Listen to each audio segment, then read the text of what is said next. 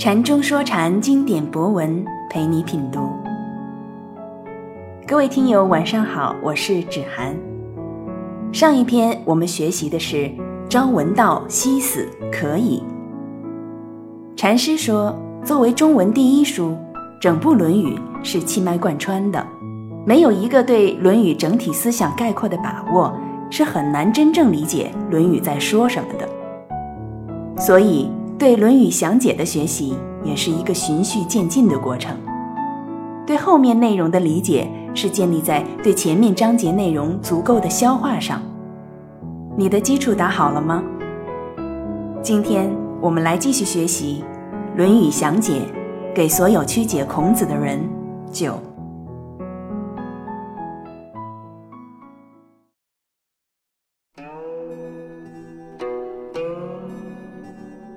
子在川上曰：“逝者如斯夫，不舍昼夜。”详解：闻圣人之道，朝闻道，夕死可以的承担，就要开始见学行圣人之道。对于这个承担的开始，子在川上发出了“逝者如斯夫，不舍昼夜”的感慨。其他语录。都是简单的“子曰”，为什么这里偏偏多了“在川上”？川不是一般的河流，而是指河的源头。这里更指代承担见学行圣人之道的开始。闻圣人之道，就是见学行圣人之道的开始源头，因此才有“逝者如斯夫，不涉昼夜”。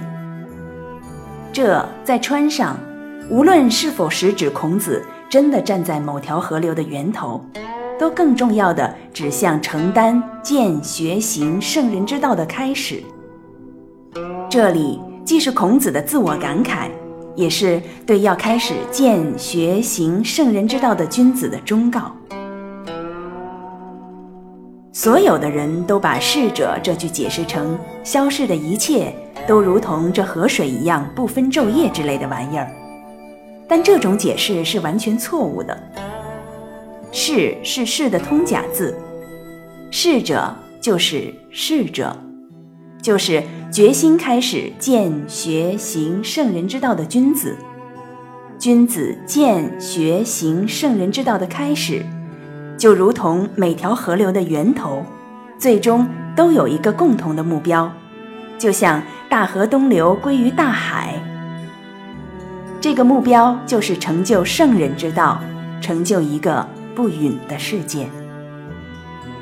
逝者，决心行圣人之道的君子，就像河流一样，从闻其道的源头开始，后浪推前浪，生生不息，前赴后继。昼夜，就是。朝闻道，夕死可以中的朝夕，也必须如同其中对朝夕的解释，要从天地人三方面来理解。舍，去生，止息的意思；不舍，不止息，也就是不退转的意思。这章的难点就在这个“是”对“是”的通假上。其实这种用法并不是孤立，《诗经》里就有“士将去汝，士比乐土”，其中“士”就是“士”的通假。以前的人解释《论语》，都是一章章分裂开来，所以被川字一迷惑，当然就会把“士”解释成刘氏之类的意思。但只要真正理解《论语》的精神，就明白。这话是和儒家强调的阳刚精神相一致的，和《易经》里的“天行健，君子以自强不息”，《大学》里的“苟日新，日日新，又日新”都是一脉相承的。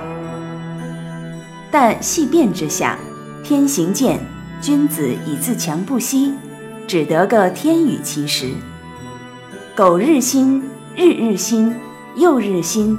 只得个与天齐时，都不如逝者如斯夫，不涉昼夜。逝者如斯夫，不设昼夜，就是与天齐时而天与其时，与地其利而地与其利，与人其和而人与其和。这里的逝者，就是立志行圣人之道的君子，最终要成就真正的人和。只有这样，才能真明白“逝者如斯夫，不设昼夜”。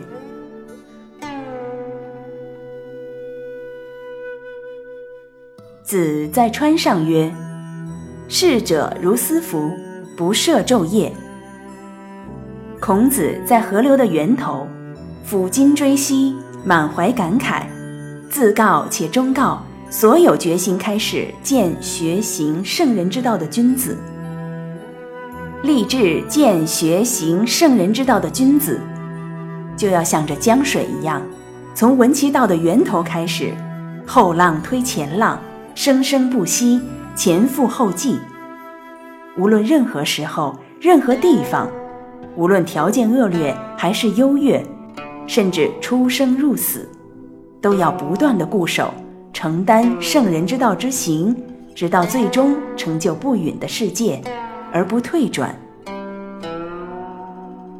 这里必须明确，这话既是孔子自己的感慨，也是对所有有志于圣人之道的人的忠告和勉励。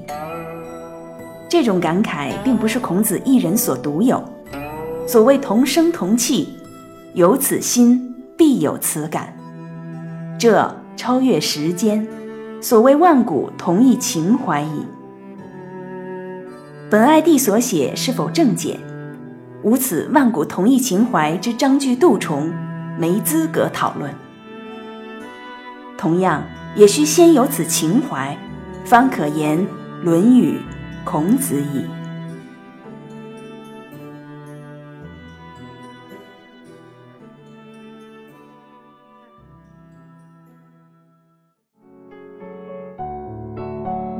读完这篇文章，我又去网上搜索了一下对这句的解释。通常版本是：孔子在河边说，消逝的时光就像这河水一样，日夜不停地奔流。引申指时光匆匆，要珍惜。这样的解释下，我读到的是告知事实下略显空洞的教诲，甚至有些无可奈何下的叹息。相比较禅师的详解版本，我读到的是往圣的境界和情怀，是顶天立地的胸襟和气概。我越发的感触到，《论语》之真精神可以至今依旧保持鲜活生命力而不死的原因，因其立论之高远，因其蕴含智慧之深厚，哪怕一些内容已被曲解千年。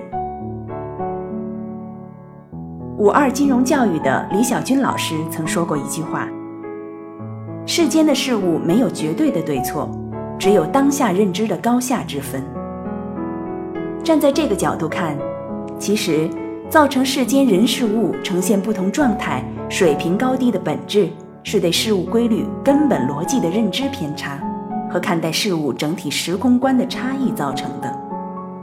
如果认识不到这一点，学再多的方法。都没用，